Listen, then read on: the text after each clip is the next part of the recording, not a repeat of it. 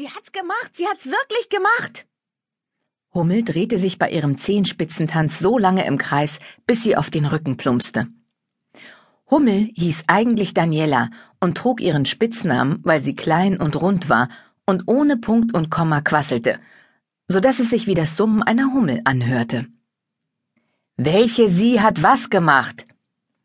Hummels große Schwester Julia schaute gereizt von ihrem Computer auf.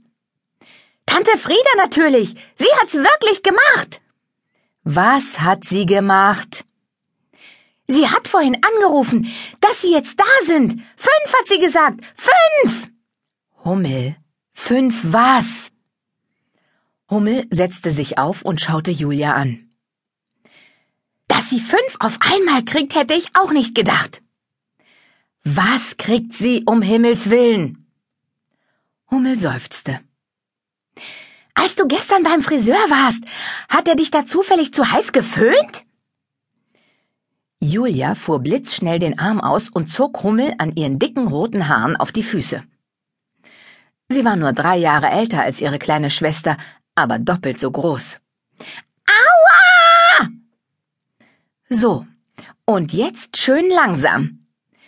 Tante Frieda hat angerufen und erzählt, dass sie fünf. Lass meine Haare los! schrie Hummel. Ich ruf beim Kinderschutzbund an! Und ich futter dir deine Lakritzbonbons weg. Julia grapschte mit der freien Hand nach der Bonbontüte, die Hummel hinter dem Rücken versteckte. Wombate! schrie Hummel. Sie kriegt fünf Wombate! Oder heißt es Wombats? Du meinst die komischen australischen Viecher, von denen sie letzten Sommer geredet hat? Ja, sie kommen nächste Woche auf Doppinge an, genau wenn wir dort sind. Und Georg und Alex auch.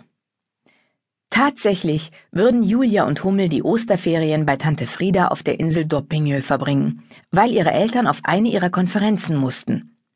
Georg und Alex waren ihre beiden Cousins und alle vier waren sie Kinder von Carlsson-Schwestern. Letzten Sommer hatten sie sich alle bei besagter Tante Frieda auf Doppingö kennengelernt. Aha, murmelte Julia und schaute gleich mal, was man im Internet über Wombats fand. Es hieß natürlich Wombats, nicht Wombatte.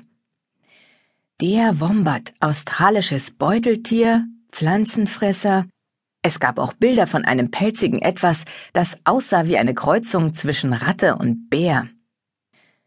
Die sind ja richtig süß, sagte Julia begeistert. Frieda ist schon spitze, sich sowas zuzulegen. Das geht aber nur, weil sie diesen australischen Freund mit einem Tierpark hat. Der hat sie ihr geschickt. Einen ganzen Monat waren die auf dem Schiff von Australien bis hierher unterwegs, hat sie erzählt. Und dass sie auf Doppinge einen Wombat-Park aufmacht, wo die Leute dann Eintritt bezahlen müssen, sagte Hummel. Ich frag mich nur, wie der Kater mit denen auskommt, unterbrach Julia den Quasselfluss ihrer Schwester. Den Kater hatten sie als mageres Katzenjunges gefunden und ihre Eltern so lange genervt, bis sie ihn behalten durften. Ihr Vater hatte ihn nur den Kater genannt, und bei dem Namen war es dann geblieben. Inzwischen war er längst nicht mehr mager. Hummel kaufte von ihrem Taschengeld Schlagsahne und zusätzliches Katzenfutter, weil sie es schön fand, dass noch jemand in der Familie so rund war wie sie.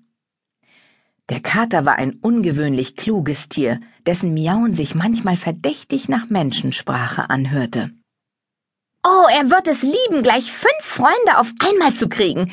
Findest du nicht? Er sieht selbst ein bisschen wie ein Wombat aus, sagte Hummel. Miau, ließ sich da der Kater hören, der am Fenster saß und mit den Vordertatzen einen Sonnenstrahl zu fangen versuchte. Julia suchte weiter nach Informationen über Wombats. Hier steht, es sind bärenähnliche Beuteltiere, die 70 bis 120 Zentimeter groß und bis zu 40 Kilo schwer werden können. Das ist so groß wie ein Bernardiner. Sie schaute auch auf YouTube und fand ein Filmchen, in dem ein wütender Wombat seinen Pfleger um einen Busch jagte. Offenbar waren Wombats nicht immer nur niedlich.